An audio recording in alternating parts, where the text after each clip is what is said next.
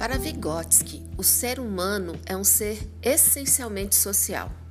Para Piaget, nosso desenvolvimento segue fases: acessório motor, a o pré-operatório, o operatório concreto e o operatório formal.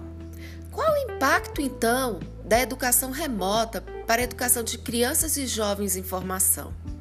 Somado à educação remota, a gente tem o isolamento. Isso tudo nesta pandemia, né? As dificuldades de aprendizado pode ocorrer por problemas pedagógicos relacionados à falta de adaptação ao método de ensino, à escola, outro problema de ordem acadêmica, familiares, nutricionais, depressão, ansiedade e outros fatores.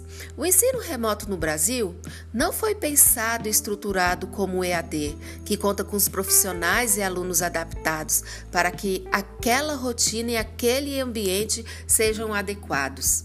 Aliás, o ensino EAD tem toda uma estrutura de tecnologia da informação para facilitar a navegação.